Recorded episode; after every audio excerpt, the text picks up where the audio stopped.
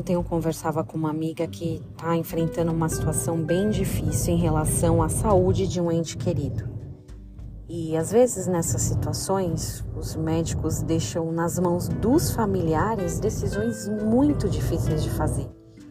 Eu mesma já lembro de passar por essas questões algumas vezes.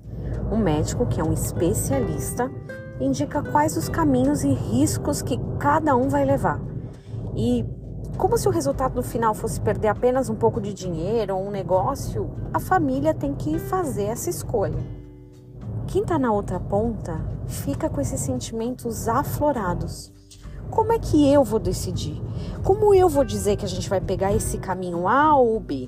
O pior, e se essa decisão não der certo? O que, que eu penso sobre tudo isso, refletindo desde quando já ajudei a pensar sobre essas decisões?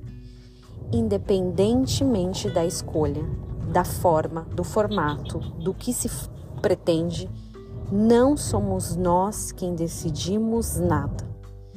E Jesus, quando fala de suas ovelhas, ele traz muitas verdades e uma delas especificamente vem para trazer uma condição de paz no coração de suas ovelhas principalmente estas hoje que passam por essas decisões. Ele fala assim em João 10, 30. Eu lhes dou a vida eterna, jamais perecerão, ninguém as arrebata da minha mão.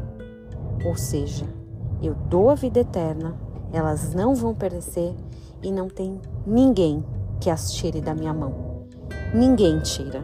Não é um médico, um diagnóstico, uma decisão, um carro, um motorista, uma viagem, um trabalho, uma pessoa. É ovelha? Ninguém tira das mãos dele. Uma ovelha de Cristo tem a vida eterna.